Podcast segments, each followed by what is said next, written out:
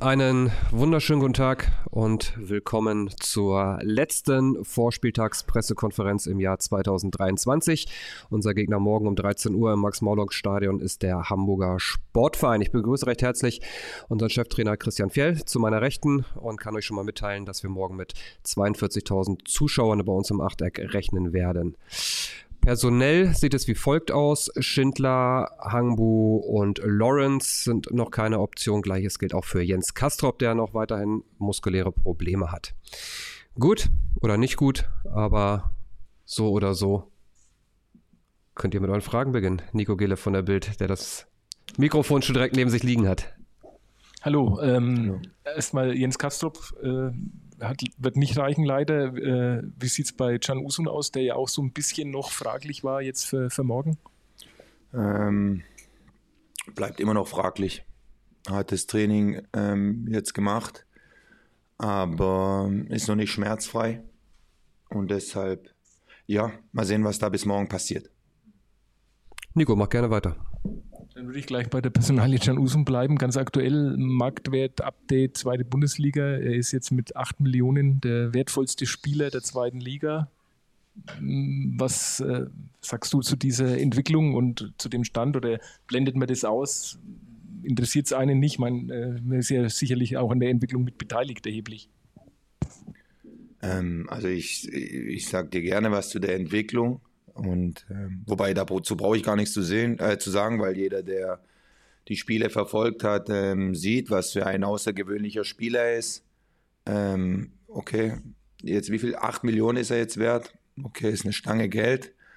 Und ähm, trotzdem ist für mich das Wichtigste, dass, dass er wieder gesund ist, gesund wird und uns wieder viel Freude bereitet. Wolfgang Lars von den NDE. Hallo zusammen. Ähm, Nachfrage zu Jens Kastrop. Der hat sich dann in Elversberg äh, wieder verletzt. Also, oder waren die Probleme tatsächlich noch nicht komplett äh, ausgehört? Ähm, doch, sonst hätte ich ihn nicht spielen lassen. Aber er hat nach dem Spiel wieder eine Problematik gehabt und ähm, ja, die hat ihn einfach nicht komplett frei trainieren lassen und deshalb müssen wir auf ihn verzichten. Am Samstag steht ein anderer Torwart äh, zwischen den Pfosten, ähm, auf den man sich eigentlich immer sehr verlassen konnte die letzten Jahre. Nicht nur eigentlich. Was zeichnet ihn aus deiner Sicht aus? Ich habe noch nie so einen coolen Ersatztorwart wie ihn erlebt. Und weiß nicht, wie geht's dir? Was ihn auszeichnet, ist, dass immer, wenn man ihn braucht, ähm, ist er immer da. Immer. Ähm, er gibt in jedem Training 100 Prozent.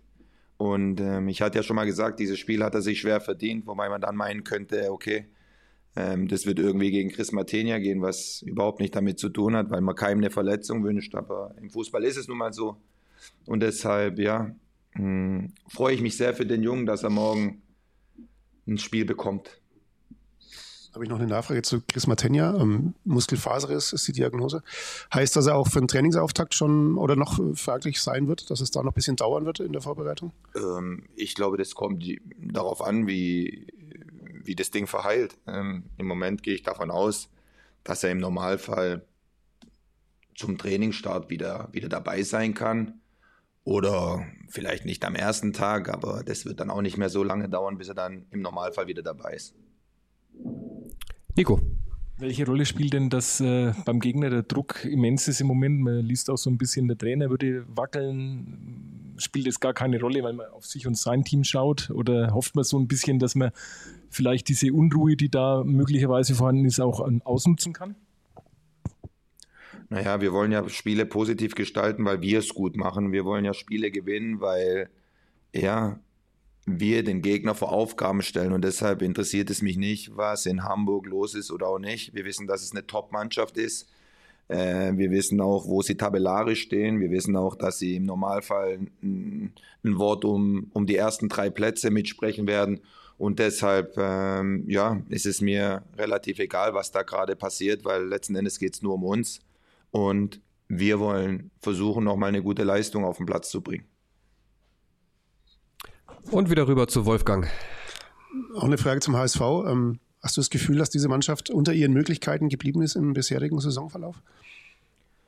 Ähm, ich glaube, ich habe nicht dieses Recht, diese Antwort oder diese Frage zu beantworten. Ähm, ich meine, trotzdem sind sie oben dabei. Jetzt haben sie das letzte Spiel verloren, davor unentschieden gegen St. Pauli, was glaube ich passieren kann. Ähm, aber ich denke, dass mm, so ein Verein wie Hamburg darf normalerweise nicht in der zweiten Liga spielen und deshalb hast du da immer Theater. Ähm, um so auf deine Frage zurückzukommen, wie ich es gerade gesagt habe, ähm, in diesem Kader ist auf jeden Fall viel Qualität und ich bin mir sicher, dass sie bis zum Ende ein Wort um die ersten drei Plätze mitsprechen werden. Ob sie unter ihren Möglichkeiten geblieben sind oder nicht, das wäre nicht in Ordnung, wenn ich das aus der Ferne beantworte. In eurem Kader ist auch viel Qualität, kann man schon sagen. Ähm, ist es schon zu früh, jetzt ein Vorrunden-Fazit zu ziehen? Willst du das Spiel morgen noch abwarten oder kann man jetzt schon generell sagen, mit welchen Gefühlen man in die Winterpause geht? Mm, also ich gehe mit einem guten Gefühl in die, in die Winterpause. Mm, trotzdem würde ich gerne, gerne morgen nochmal ein Spiel auf den Platz bringen, wo, ja, wo man, wo man nochmal alles sieht, was wir uns hart erarbeitet haben über diese, über diese letzten Monate und ähm, ja, nochmal ein positives Ergebnis erzielen. Aber ja, Stand heute, glaube ich, können wir zufrieden sein mit, ja, mit dem, was die Mannschaft auf den Platz gebracht hat. In Elversberg war auch äh, Julian Kanja dabei, habe ich gesehen. Ja. Hat jetzt die Woche auch mittrainiert. Ähm, Kandidat für morgen, kriegt er nochmal noch die Möglichkeit, sich zu zeigen, so kurz vor der Winterpause? Mm, ach, das weißt du genau, dass ich dir das jetzt noch nicht beantworten werde. Aber ja, ich hatte ihn in Elversberg dabei. Und ähm, er ist, er ist ähm, ja, Mitglied des Kaders, hat immer wieder die Möglichkeit, auf sich aufmerksam zu machen. Ist, glaube ich, gerade auch keine leichte Zeit für ihn, weil nochmal, wir wissen, wo er vor paar Monaten noch war. Und trotzdem versucht er, versucht er tagtäglich im Training Gas zu geben, sich ja, weiterzuentwickeln. Wir helfen ihm dabei und ja, was dann kommt, wird man sehen. Nico.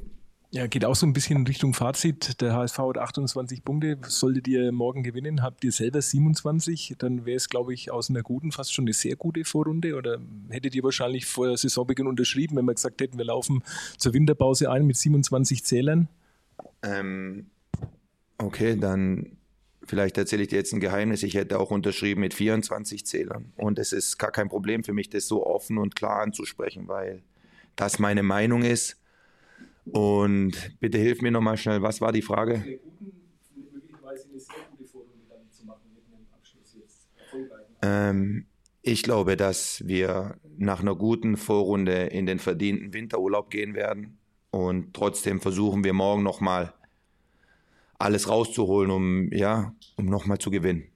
Aber ja, der ein oder andere, nein, das passt jetzt nicht hierher. Das war meine Antwort. Wolfgang. Es gab die Woche wieder ein bisschen Aufregung auch um Nathaniel Brown. Was heißt Aufregung? Er war wohl in Frankfurt und hat sich untersuchen lassen und weiß nicht, ob der Vertrag schon unterschrieben ist, kann sein. Ähm, war das für dich dann auch wichtig, ihn am Sonntag vielleicht auch ein bisschen zu schützen vor dem ganzen Rümmel, der auf ihn da gerade einstürzt? Ähm, Nene hat am Sonntag nicht gespielt, weil ich das Gefühl hatte, dass er, dass er einfach ein bisschen, ja, dass ihm die Frische fehlt, dass ihm im Moment ein bisschen die Power fehlt. Und es hatte 0,0 mit irgendwas anderem zu tun. Weil ich weiß, was der Junge imstande ist zu bringen, weil ich weiß, dass ich mich zu 1000 Prozent auf ihn verlassen kann und weil ich weiß, dass es ein außergewöhnlich guter Junge ist. Wirklich außergewöhnlich guter Junge. Und deshalb, was da drumherum passiert, ich weiß, wenn der Junge, wenn ich ihn auf den Platz schicke, gibt er mir sein Bestes. Ähm, nochmal, ist, glaube ich, auch meine Aufgabe zu erkennen, ob ja, vielleicht bei dem einen oder anderen der Akku einfach, ja, nicht mehr ganz so voll ist, wie er dann für so ein Spiel sein sollte. Und es kann morgen schon wieder ganz anders aussehen. Wolfgang nochmal. War das auch der Grund, warum Ivan Marquez jetzt die letzten Wochen ein bisschen Probleme hatte? Also ist bei ihm der Akku auch leer aus deiner Sicht oder hat das andere Gründe? Oh, das hat, nee, bei ihm habe ich nicht das Gefühl, dass, dass der Akku leer war. Für mich hat das jetzt, hm, Trainergedanken, wo ich gesagt habe, ich glaube, das, das Pärchen, so wie es jetzt in Elversberg zum Beispiel war, das passt einfach für dieses Spiel.